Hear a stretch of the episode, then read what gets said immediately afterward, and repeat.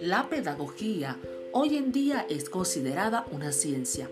Esta ciencia se apoyó en la psicología, la sociología, la lingüística, la biología, la antropología, la política, entre otras, para convertirse en la ciencia que estudia la educación, es decir, los procesos de enseñanza y aprendizaje que existen en las sociedades.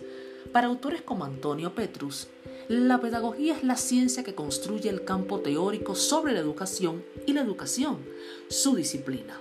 Ahora bien, sin entrar en una disertación epistemológica de esta concepción, se puede argumentar que la pedagogía es el conjunto de conocimientos y teorías estructuradas sobre la educación y la educación, la práctica cotidiana de los procesos que le atañen. La pedagogía ha venido construyendo a partir de la reflexión de los maestros su propia práctica. Es el saber teórico práctico generado por los pedagogos.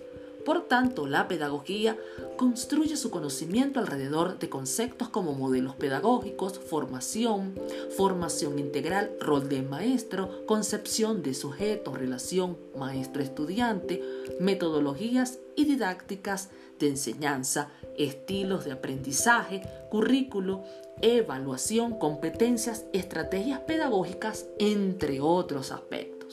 La pedagogía es la ciencia que estudia los procesos que implican la enseñanza como el aprendizaje de los sujetos en sus particularidades y contextos diferenciales.